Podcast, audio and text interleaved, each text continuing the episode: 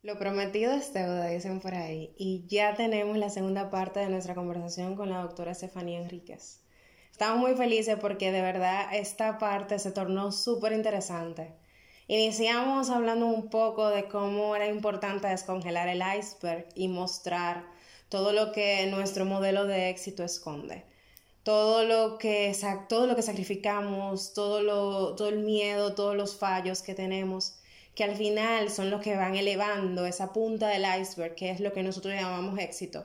Pero que todo eso de abajo que a veces no queremos mostrar también forma parte importante de nosotros. Y poco a poco la conversación se va tornando tan interesante que cambiamos un poco el rumbo y nos ponemos a hablar de cómo al final todos los puntos se unen. Y bueno, Estefanía lo pone muy claro, dejándonos o contándonos más bien su historia, cómo todo mirando su yo del pasado, pues resulta que ella entiende el por qué hace la decisión o toma la decisión que, que, que elige y, y sigue adelante con su plan. Si estás un poco perdido y todavía no sabes muy bien, pues, y no has escuchado el episodio anterior, pues te recomendamos que vayas al episodio anterior, te deleites con una historia de verdad súper motivadora y te esperamos por acá, escuchando la segunda parte de Querido Doctor.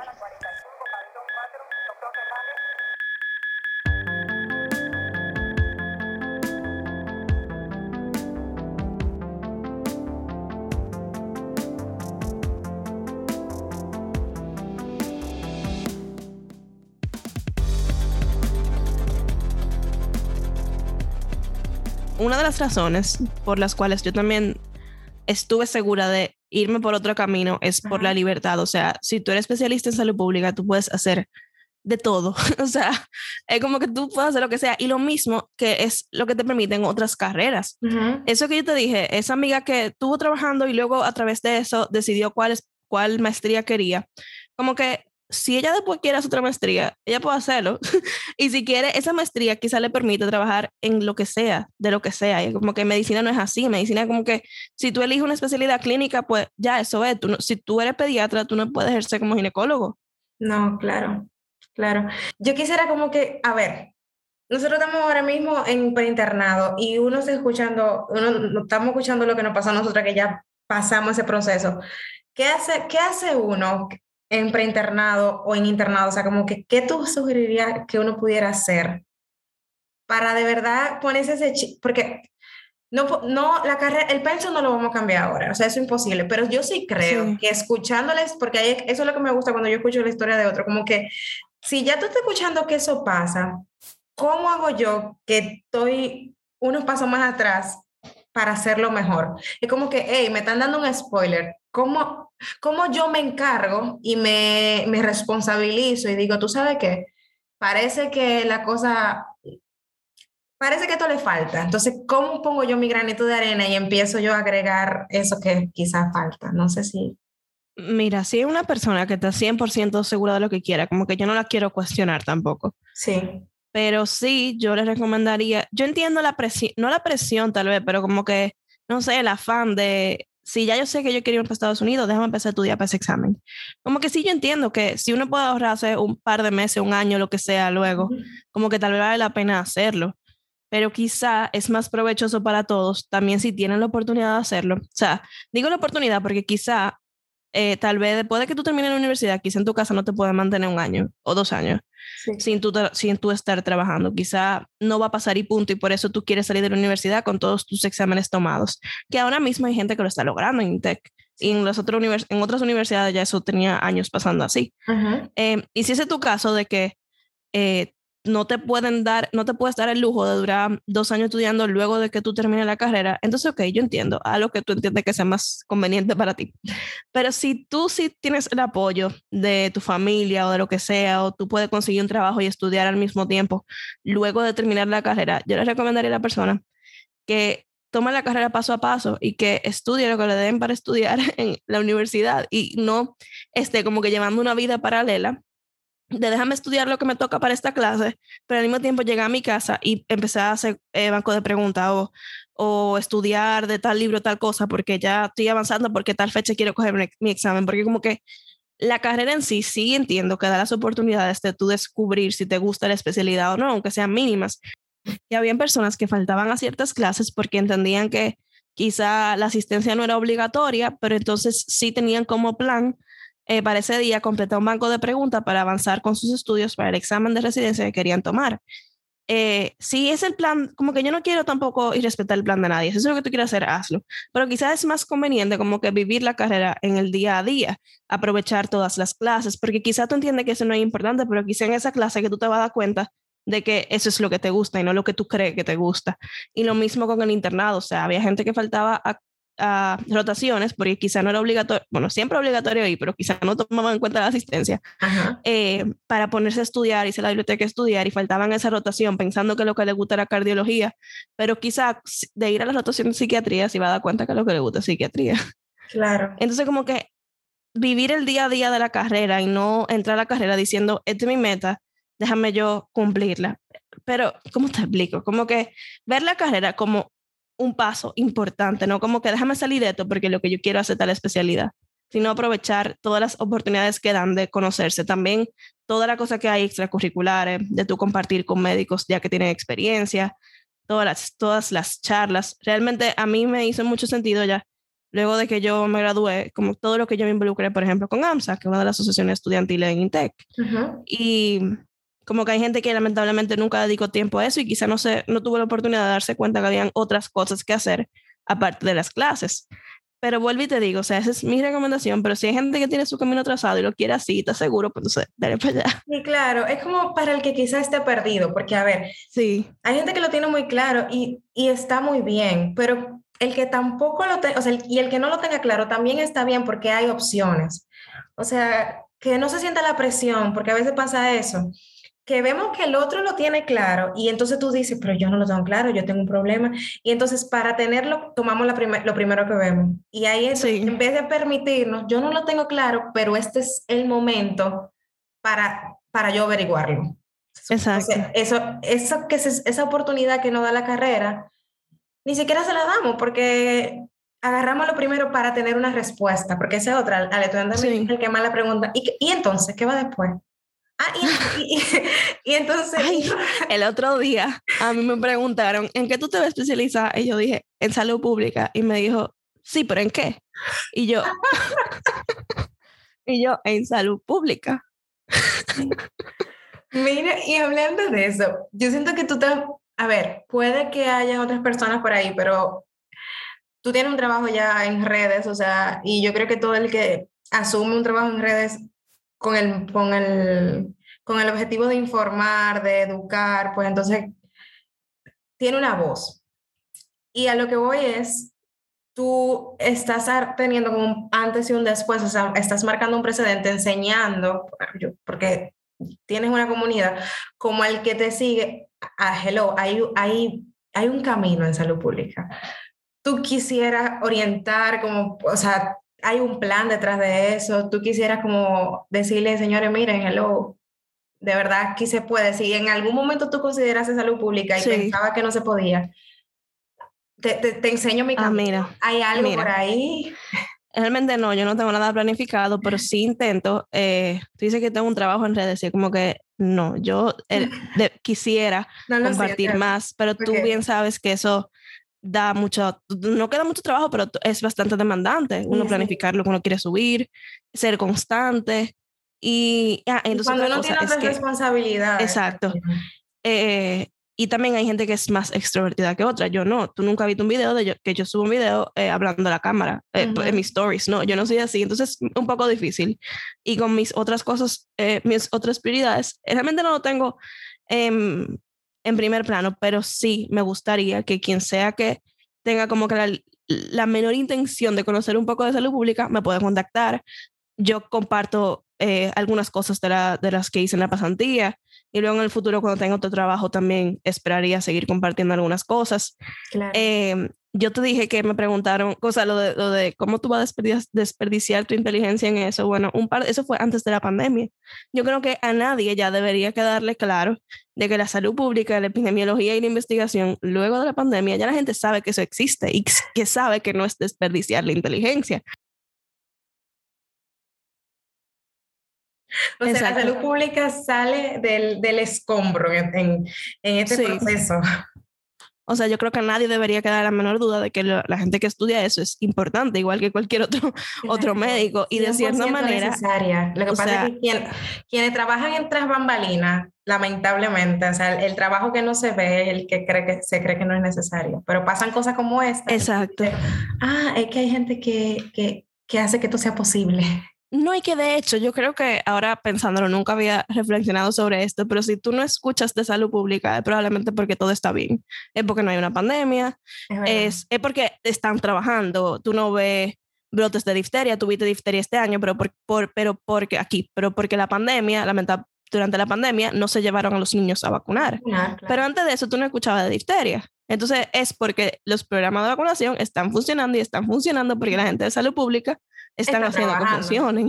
Entonces, como que yo creo que quizás es eso, porque si todo está bien, nadie va a hablar de salud pública. Sí, sí mira qué bonito, yo tampoco lo he visto así, o sea. No, ni yo ahora, porque yo como que caí en cuenta. Es que tu trabajo sea tan bien que no se hable de ti porque tú tienes todo en orden. Pero ahora todos hablan de ti porque de la nada.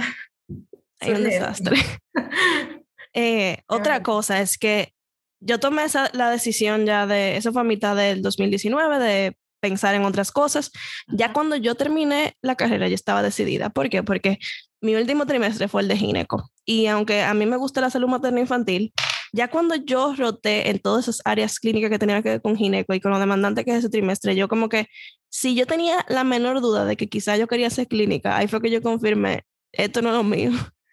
Y también que yo en esos meses aproveché para investigar más de todo lo que tenía que ver con salud pública, investigación y eso, y me gustó más. Entonces, como que yo tuve 100% clara, esto es lo que me gusta, y salí de la carrera sabiendo lo que no me gustaba. Entonces, ya en ese enero, que fue cuando yo terminé la carrera, ya yo sabía lo que yo quería, más o menos. Pero me quedaba la duda todavía de, de que dónde yo voy a conseguir trabajo, qué yo voy a hacer, es una maestría, qué, qué es lo que voy a hacer. Entonces, parte de esas dudas se aclararon cuando yo empecé ese programa de investigación porque ahí había muchas personas que eh, tenían ya maestrías en salud pública, muchos de ellos solamente en salud pública y otros sí salud pública con otra con algo clínico ya. Y yo vi que era una posibilidad, o sea, quizá no aquí en República Dominicana, pero sí había gente de fuera que vivía bien con eso. Pero igual me quedaba la duda de cómo yo voy a llegar ahí. Claro.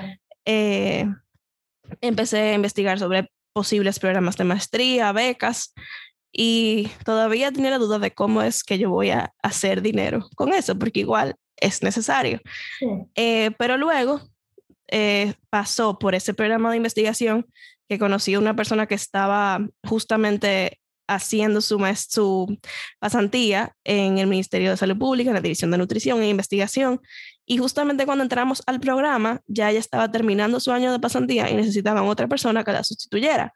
Y yo comentándole mis planes y eso, ella me dijo, ah, pero tú serías la persona ideal que me sustituya. Y luego de unos meses funcionó. Yo en agosto de ese año empecé a trabajar en el Ministerio de Salud Pública y fue como que, ok, tengo trabajo. Eh, hace seis meses me dijeron que no había forma, pero ya, ya me contrataron en un lado y no una pasantía honorífica. Alguien me está pagando por hacer algo que a mí me gusta. Wow. Entonces fue como que, obviamente la pasantía no es un trabajo de, un trabajo súper guau y, y algo súper bien remunerado, pero me están pagando, es mejor que no te paguen. Claro. Así que de cierta manera fue que ya me estaban validando las decisiones que yo estaba, yo estaba tomando. Y que también cuando tú entras ahí, ya tú te das cuenta de todo el mundo que trabaja en salud pública. Y es como que toda esa gente no es clínica, hay mucha gente que sí es clínica y igual trabaja en salud pública, pero la mayoría se ha dedicado a ramas que tienen que ver con la salud pública puramente. Y es como que sí hay posibilidades de trabajo, lo que pasa es que nadie nunca me habló de eso. Claro. Así que como que después de eso, fue como que toda la incertidumbre desapareció. Ya yo sé de todas las opciones que hay de trabajo para una persona que trabaja en salud pública, epidemiología, educación, todo eso, como que sí hay trabajo, sí es posible. Wow, no, oye, qué bien, qué bien que tú dices, tú sabes que, no, eso, yo creo que eso es la cosa que yo más me llevo. O sea, no hay nada escrito sobre piedra, o sea, nadie que te diga, muchas veces, lamentablemente, yo creo que tenemos que dejar de hacer eso, hablamos desde nuestros miedos. O sea, como que cuando alguien viene y te comenta, quizá como tú dices, buscando validación, ay, no se puede, ay, no sé qué, o sea, qué bien. Yo siento que tú acabas de dar como una galleta sin mano, de, tú sabes que sí, se puede. Y sí se puede encontré un trabajo donde tú te sientas lo suficientemente feliz y te paguen haciendo lo que a ti te guste. Exacto. A, ver, a veces uno cae en la falsa percepción de que, bueno, yo soy médico y elegí la especialidad, pero tú puedes, a ver, te puede gustar mucho la medicina, pero tú puedes elegir una especialidad mal y terminar odiando por el resto de tu vida, tu vida profesional, por una mala elección, por no tomarte el tiempo, por no, por no cuestionarte, por no decir, oye, ¿y a mí qué es lo que me gusta en verdad? Porque... Sí, y que uno como que siente que el camino de elegir una especialidad clínica es lo seguro eh, porque ya tú te gradúas, sea aquí donde sea, como que si tú terminas aquí tu especialidad en cualquier hospital, es muy probable que te nombren en ese mismo hospital, creo yo, o si no en algún otro lado. Como que hay trabajo, siempre se necesitan médicos, aunque sea en una emergencia. Pero en salud pública es como que nadie tenía idea, pero luego tú te pones a pensar de todas las otras personas que tú conoces que tienen carreras que no son medicina y es como que, no sé, tú conoces a un a un comunicador y es como que ese comunicador no tiene un camino trazado, sino que esa persona manda su currículum a siete lugares, qué sé yo, diez lugares y eventualmente de algún lugar lo van a llamar. Como que el resto de la población que no son médicos sienten esa incertidumbre y eventualmente resuelven. Entonces como que, ¿cuál es el miedo de que tú entiendas que yo no voy a encontrar un trabajo? Porque es lo mismo que le pasa al resto de la población. Como que mi vida ya se asemeja más al resto de la población que a la del médico. Claro, así. Todas las formaciones que tú vas haciendo, todas han sido internacionales. O sea, si mañana ah, un doctor dice, lo mío también es salud pública, me gusta, ¿tiene la posibilidad de empezar ese camino en República Dominicana o tiene... De hecho, hay una residencia en epidemiología ya aquí. Yo conocí hace como un mes a una residente de epidemiología y ahora que pienso en ella, creo que sería muy interesante conversar con ella. Yo no la conocía, ella me dio una clase, fue, no fue que yo eh, la conocí ya eh, personalmente ni hablé con ella, yo asistí a una clase que, una clase que ella dio, pero sería súper interesante que tú la entreviste o que yo haga un live con ella o algo así, porque como que aquí hay residencia de epidemiología, la gente quizá ni siquiera lo sabe. Yo me estoy enterando ahora, gracias. pero además de eso, hay maestrías, creo que hay una en la UAS, no estoy, no estoy 100% segura, pero sé que hay salubristas que se formaron aquí. Eh, antes de INTEC, que ahora abrió la maestría en salud pública y epidemiología. Pero antes de eso había gente que se formaba aquí. Ah, en la UCE, en San Pedro, hay también una maestría en salud pública. Eh, así que sí, hay opciones. Ah, en, la Pucamaima de Santiago también hay una. Ok, ok. Eh, o sea que sí, sí hay. Okay. Pero sí, yo realmente estoy enfocándome en ir, por el momento, ir formándome fuera de aquí. Y de hecho, yo ni siquiera estoy 200% segura si yo me quiero ir eh, fuera, o sea, para siempre o no. Y la verdad es que yo creo que no.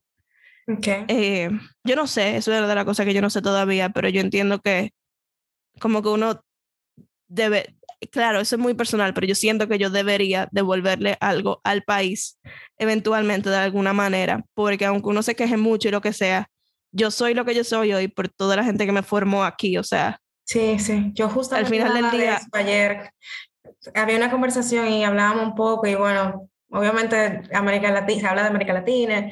Y yo al final decía, sí, mira, no estamos muy bien, pero lo que yo soy hasta ahora, hasta ahora, y lo que me ha permitido llegar aquí, es por lo que yo recibí allá. O sea, es verdad que perfecto no estamos, pero sí, o sea. Que justamente hablábamos de eso ayer, como que al final surge el tema de que uno sale de su país eh, porque, bueno, hay carencias y tú quieres eh, ver una medicina moderna, y, pero como quiera al final yo como que concluí y quería dejar muy claro, porque era una mesa donde había un italiano, un español, o sea, éramos como muy multicultural y yo no quería dejar República Dominicana tan mal parada. Y yo al final le dije, pero miren, es verdad que hay que, que sus deficiencias existen, pero si yo, yo estoy aquí, no fue por, o sea, fue por lo que yo recibí allá. Exacto. No para nadie un misterio.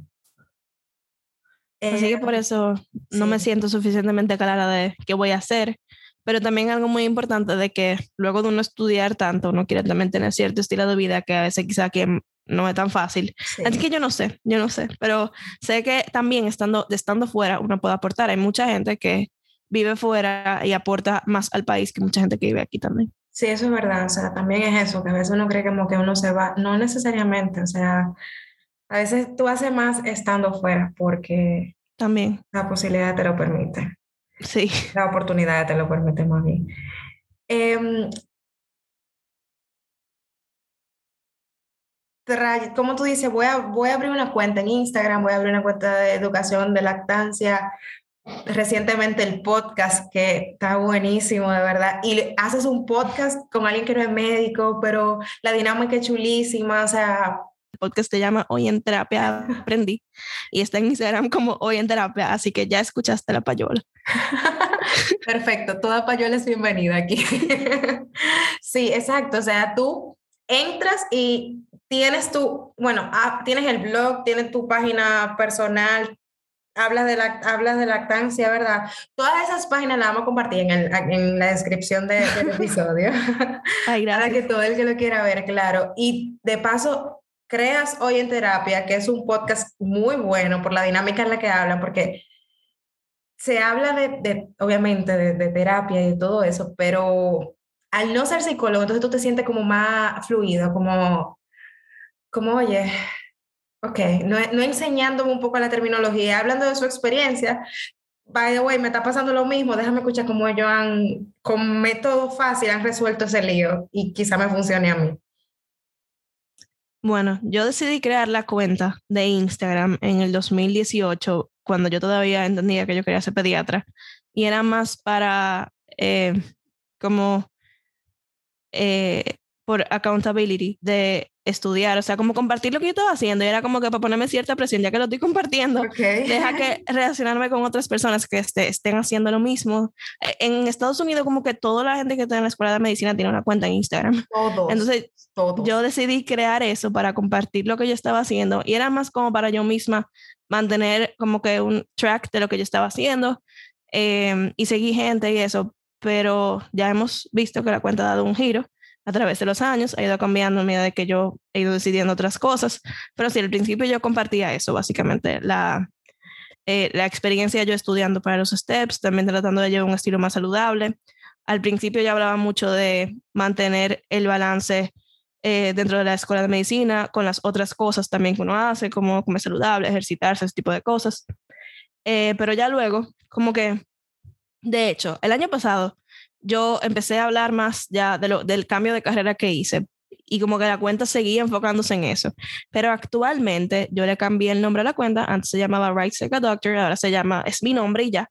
Y mi cuenta personal yo la eh, desactive, o sea, no está, no está eliminada, está desactivada, porque es que al final como que yo lo que quiero compartir es mi vida y ya, como que yo no quiero un perfil profesional, sino como que seguir compartiendo lo que yo hago y punto en mi día a día, a medida de que pueda compartirlo, sin como que tener esa... desde el punto de vista médico, o sea, no necesariamente, o sea, cualquier cosa. Eso es lo que yo estoy tratando, como que yo no quiero segmentar mi vida así, porque al final del día todo lo que yo hago para mí es importante, tenga que ver con medicina o no. Ahora, por ejemplo, yo tomé una especialización en educación y es como que yo también quiero hablar de eso. Yo puse un post ahí, mencioné, mencioné en, mi bio, en mi bio que me gusta la docencia, eh, aprender y enseñar, y como que yo también quiero hablar de eso, independientemente de que yo sea médico y como que esa sea mi cuenta profesional, como que ya eso no mi... Sí voy a seguir compartiendo cosas de mi vida profesional, pero yo quiero, creo, quiero que esa cuenta sea mi cuenta y ya. Como que si yo quiero subir ahí que yo tengo un cumpleaños, lo voy a subir ahí. Ok, ok, entiendo. Que eso es parte también de humanizar la figura del médico. En mi caso, como que ya no es, tal vez no sea tan evidente porque mi trabajo sigue siendo, sigue siendo ahora más como de oficina, pero yo creo que todos los médicos como que tal vez deberían tener esa incluir eso a sus perfiles personales. Yo sé que no es tan fácil por el asunto de, de, que tú quieres que te vean profesional o lo que sea, pero también uno quiere que lo vean como más humano. Entonces, como que no tener eso separado. Yo soy médico, pero al mismo tiempo yo sí también tengo una vida. Sí, claro. Y bueno, al final también uno comparte lo que quiere, porque eso es otra también. Claro. Dice, bueno, es que el perfil y, bueno, hoy en día te buscan, o sea, si tú vas a contratar, si tú quieres que te contrate, te, te buscan, sí. pero también tú, tú decides qué publicar. Y uno tiene ese poder, en verdad, o sea, no todo hay que... Claro.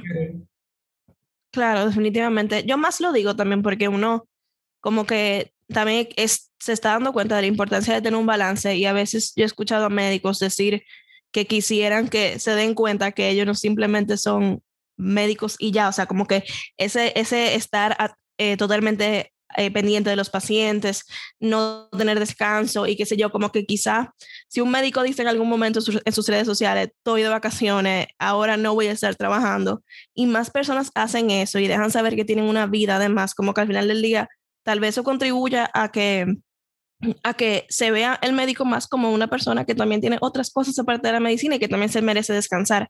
Pero obviamente, como tú dices, cada, eso queda a discreción de cada quien. Claro, claro. Y entonces el podcast, hoy en terapia, eh, es, como tu nueva, es como tu nuevo bebé. Bueno, antes del podcast, eh, a raíz de la cuenta de Instagram salió el blog que se sigue llamando Right a Doctor. Y el blog realmente fue porque yo quería decir algunas otras cosas que quizá en un post de Instagram no cabían tanto. Y también porque la verdad es que Instagram sigue siendo una plataforma que en cualquier momento y por cualquier razón te pueden bloquear la cuenta, puedes cerrar Instagram y luego entonces dónde queda tu contenido. Yo realmente no posteo mucho en el blog, pero creo que es importante de que la gente también empiece a guardar, a compartir sus cosas en otro lado. Porque, qué sé yo, y si, si, si te hackean la cuenta y ya tú no tienes acceso a ella, ¿dónde va a estar todo, todo lo tuyo?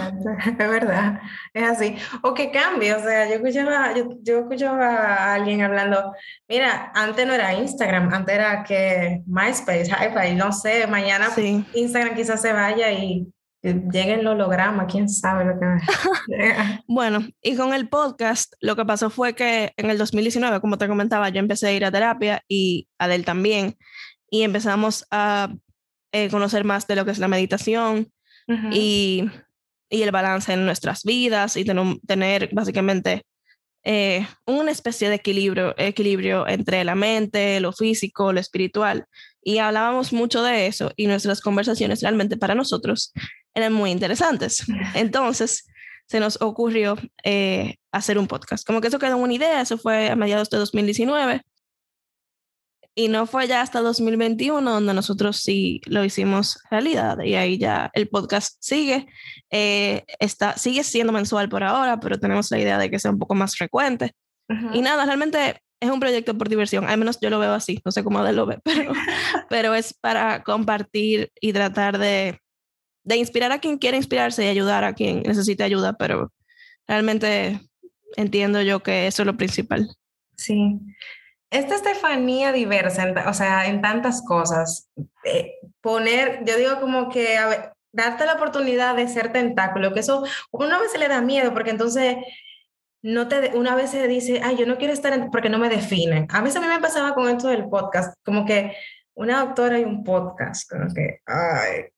Pero a mí, por un lado, me encanta. Me encanta poder tener otra cosa en la que que sea tan diferente y ve que, como tú decías, como que se unan, porque quien lo una soy yo al final. Exacto. Eso, ¿qué te ha traído? Porque yo pensar, era como tú dices, como tenemos un camino trazado, uno entiende que ese es el que, que hay que seguir, y si uno se desvía, tú no vas a, tú no va a dar, o sea, tú no vas a ser suficiente, algo va a fallar.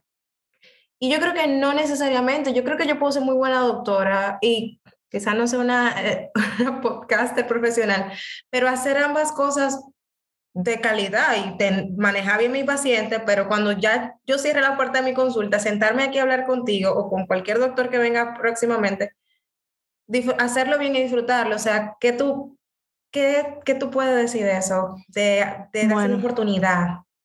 Más yo, desde que yo tengo uso de razón, yo he sido así, de que yo me involucro en muchas cosas que a veces ni siquiera como que tienen una relación clara. Ajá. Eh, por ejemplo, en el colegio yo fui eh, presidenta de curso durante mucho tiempo, pero al mismo tiempo estaba modelo de, modelo de Naciones Unidas. Al mismo tiempo fui presidenta del comité ambiental. Eh, tuve un tiempo en el grupo de teatro, yo ni siquiera sé por qué. Y es como que yo siempre he sido así, o sea, como que eso viene en un chip dentro de mi cabeza. Eh, y lo mismo pasó en la universidad, entonces. Y yo me doy cuenta que eso es lo que me gusta, o sea, me gusta estar involucrada en muchas cosas diferentes, que a veces no es tan saludable, porque uno, eso reduce mucho el tiempo ya que le queda a uno como persona eh, para otras cosas. Pero también esa fue una de las razones como que me hizo confiar más en decidir una especialidad no clínica, porque sí es cierto que el, médico tiene permiso de hacer lo que quiera. Si tú quieres ser médico clínico y podcaster, tú puedes serlo, haz lo que tú quieras. Nadie dijo pero, Pero la realidad es que no es tan fácil. Sí, eso es verdad. Eh, y a mí yo veía como que especializándome en algo no clínico sí me daba la oportunidad de tener un poco más de flexibilidad, no tener emergencias y no tener servicios, por ejemplo. Eso me da la oportunidad de sí yo dedicarme fluidamente a otras cosas. Claro. Entonces, como que sí, eso también tuvo que ver con la decisión de no hacer una especialidad clínica. O sea, como que, ¿cómo te explico? Ahora tú me preguntas si yo dudo la decisión y es como que no, porque yo tengo una lista, tres listas de razones por las que a mí me conviene y me gusta esto y no lo otro. Ok, ok. Yo leí en un libro que lo mencioné también en el podcast, creo, que es importante uno poder identificarse con muchas cosas porque el día que algo falla, entonces si tú nada más tienes esa única cosa que te define, entonces tu vida como que se vaya a pique. O sea, si tú lo único que eres es, eh, no sé, cirujano, entonces imagínate, eh, voy a decir algo muy trágico, imagínate que por algún motivo esa persona que es cirujano pierde la vista. Es como que... Eh, sí, es, o sea, comentabas de que yo creo que yo también lo leí en un libro, en un libro algo así parecido de permitirte tener varias cosas. También en la típica frase, oye, no ponga los huevos en una sola canasta, porque Exacto. uno no sabe. De verdad, uno nunca sabe. Y a ver, no es de que, que ahora tú digas, nadie entra en la carrera pensando que no lo va a lograr, o nadie se pone a preparar un examen. Yo, yo imagino que una vez tú eliges tu camino, o sea, yo entiendo que tú estás muy enfocado ahora mismo en que tú te quieres, tú quieres ser muy buena, muy buena profesional en el camino que elegiste. Y todo el que por ahí ya encuentra que dice, por aquí es, quiere también hacerlo muy bien. Pero... Mira, un ejemplo menos trágico. Tú eres cirujano y tuviste un muy mal día siendo cirujano eh, y no sé, te complicó un paciente y te dio mucho trabajo y estás muy, no sé, estresado y triste. Como que sí, como que sería ideal que tú tengas un hobby o alguna otra, otra cosa que te permita entonces salir del trabajo y despejarte yo siempre termino con, con esta parte de, a ver, uno en el pasado dice, ay, cometí ese error, pero yo empecé a ver, cuando uno, quizás uno dice, ay, cometí un error, pero yo escuchaba a alguien diciendo, no son errores, o sea, fueron las decisiones que tomaste en ese momento con la información que tenía en ese momento. Y ya, o sea, es que no había, no, tú no tenías de dónde coger para poder, para, respondiste con lo que tenías. Sí. Pero realmente toda la experiencia hace que quizá uno mire atrás y diga, oye, quizás yo pude haber sido, yo por ejemplo, personalmente me digo, quizás yo pude haber sido más flexible. A veces si me iba mal en, una, un, en un examen, si no respondía una, una pregunta que me hicieron en clase, me sentí, y, y, y yo en lo personal dije, mira, no fue tan grave porque la vida sigue, tú sigues acá, sigue armando tu plan para ser especialista fuera de un país, lo, lo, estás haciendo y no pasó nada. Entonces, en tu caso, todo lo vivido, es Estefanía que está en preinternado, internado. ¿Qué lecciones tú puedes, que ya no es, ya Estefanía no está ahí, pero quien va subiendo, qué lecciones tú puedes decir, mira, por ejemplo, yo aprendí a que no es tan grave cuando los errores se cometen. Nadie se muere. En tu caso, que tú ¿Qué tú pudieras decir en ese sentido? Eh, que la carrera no es todo. Ok. Eh, aprender a decir que, que no. Y yo ni siquiera sé cómo relacionarlo a la carrera, pero como que saber que las, lo que uno quiere hacer y lo que a uno le gusta tiene mucho peso, como que tal vez no preocuparse tanto por lo que el otro piense o por lo que el otro diga, eh, dedicar, le recomendaría a esa persona que se dedique más tiempo a sí mismo fuera de la carrera. O sea, eh, al final del día, uno le está recomendando a los pacientes que coman saludable y hagan ejercicio, no porque sí, es porque es necesario para mantenerse saludable.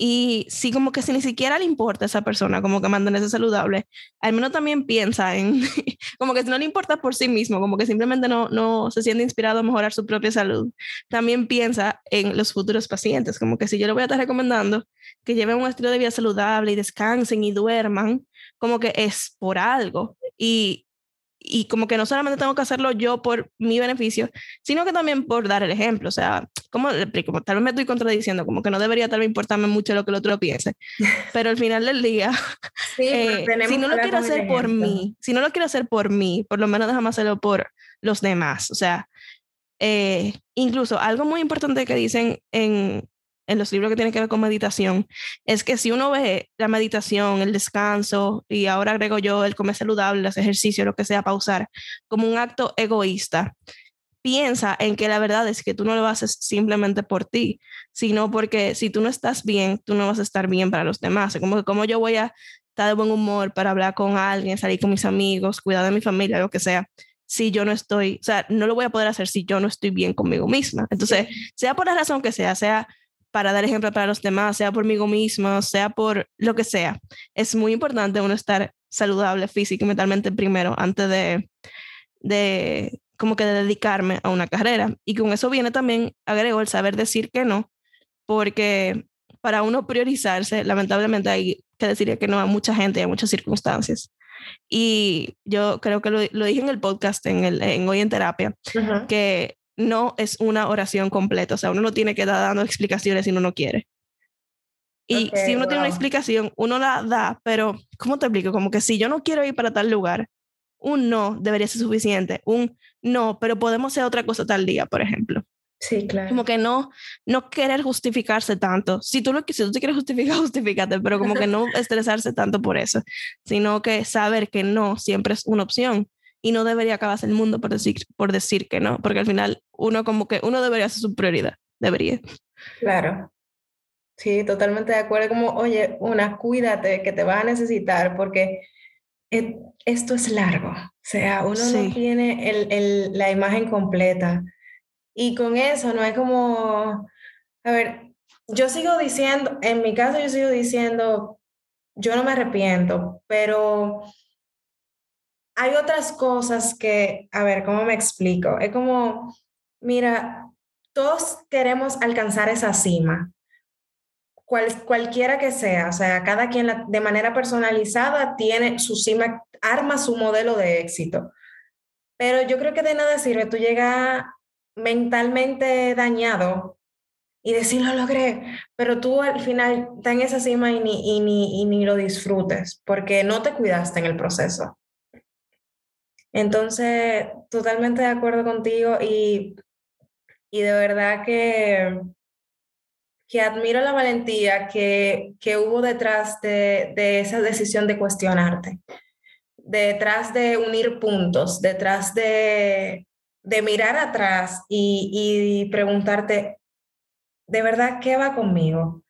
¿Cómo, quiero, ¿Cómo yo quiero vivir los próximos años de mi carrera, de mi vida? Algo que yo he hecho, que quizá le sirva a algún médico, es que yo he visto muchos perfiles de LinkedIn de, personas que solamente han hecho salud pública. Y es como que gente aquí y también fuera, es como que esa gente ha trazado su camino y eso está en su currículum en LinkedIn. Y es como que se puede, esa gente lo hizo. Claro, claro que sí. Sí, oye, abrirnos la mente, que el camino no, que el camino no esté trazado, no significa que no se pueda hacer.